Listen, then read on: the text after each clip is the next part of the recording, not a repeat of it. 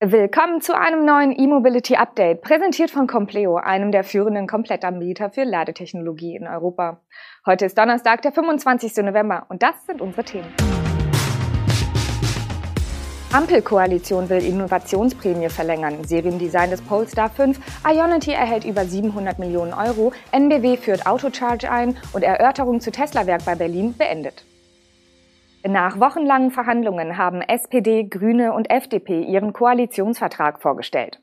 Was es darin nicht gibt, ist ein klares Enddatum für den Verbrenner. Ein erster Punkt Sieg für die FDP. Stattdessen werden als Ziel für 2030 mindestens 15 Millionen vollelektrische Pkw genannt. Plug-in-Hybride werden anders als bisher nicht mehr gezählt. Der Ausbau der Ladeinfrastruktur soll dem Bedarf vorausgehen, weshalb zwar die Zahl von einer Million öffentlich zugänglichen Ladepunkten bis 2030 bleibt, aber um den Schwerpunkt auf Schnellladeinfrastruktur ergänzt wird. Deren Ausbau soll ressortübergreifend beschleunigt und effizienter gemacht werden.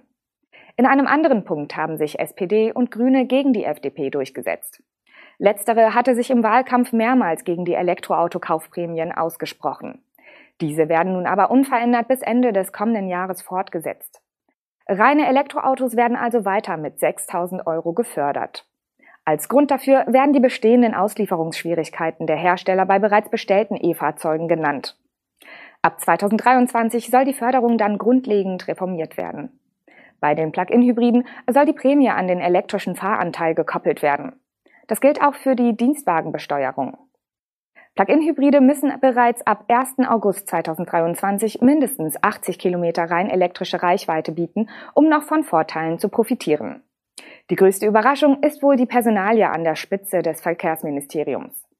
Angeblich soll der FDP-Generalsekretär Volker Wissing Verkehrsminister werden. Dafür bekommen die Grünen das Wirtschaftsministerium, welches künftig auch die Verantwortung für das Klima trägt, als Ministerium für Wirtschaft und Klima. Polestar hat im Rahmen einer Doku-Serie auf YouTube eine Vorschau auf das endgültige Design des Polestar 5 gegeben. Der viertürige Performance GT auf Basis der Studie Polestar Preset soll 2024 auf den Markt kommen. Bei der Grundform bleibt das nun gezeigte Fahrzeug sehr nahe an der Studie. Die Proportionen entsprechen quasi dem im Frühjahr 2020 vorgestellten Preset, etwa die flache Front und der geschwungene Dachbogen. Lediglich das Heck wirkt etwas flacher. Aber auch hier ist das grundsätzliche Leuchtendesign erhalten geblieben. Einige Änderungen sind uns aber aufgefallen. Die über der Windschutzscheibe des Preset angebrachte Leiste für die LIDAR-Sensoren ist verschwunden. Auch die gegenläufig öffnenden Türen der Studie schaffen es wohl nicht in die Serie. Die graue Limousine verfügt auch an den hinteren Türen über Türgriffe, die eine Öffnung nach vorne nahelegen. Angaben zur Antriebstechnik des Polestar 5 macht die schwedisch-chinesische Marke noch nicht. Kommuniziert wurde bisher nur eine Zielreichweite von 600 plus Kilometern. Preislich soll sich das Modell in der Region eines Porsche Panamera bewegen. Elektroautos sicher und komfortabel laden mit der neuen Solo von Compleo. Ob in der heimischen Garage oder im Parkhaus, die AC Wallbox ist super leicht zu montieren und einfach praktisch in der Handhabung. Drei Versionen überzeugen private und professionelle Anwender gleichermaßen. 11 oder 22 kW Ladeleistung, Töne und Lichtsignale, optionale Spiralkabel, FI-Schalter und Überspannungsschutz, Umfeldbeleuchtung und vieles mehr. Bestellen Sie Ihre Solo von Compleo jetzt.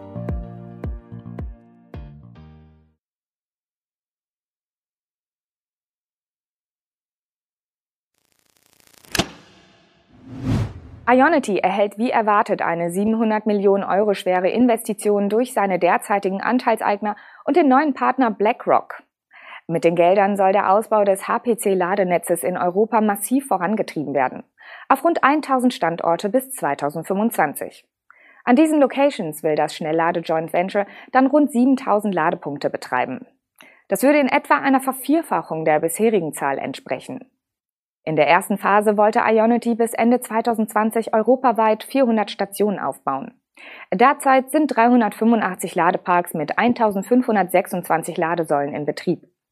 37 weitere Ladeparks sind im Aufbau. In der zweiten Phase wird das Joint Venture sein Konzept ändern.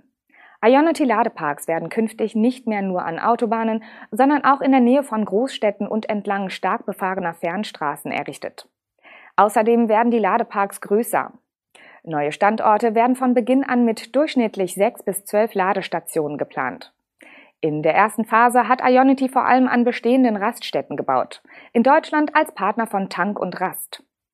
Ähnlich wie NBW mit seinen überdachten Schnellladehubs will auch Ionity vermehrt eigene Grundstücke kaufen und dort, je nach Standort, einen Ladepark oder gar eigene Raststätte aufbauen.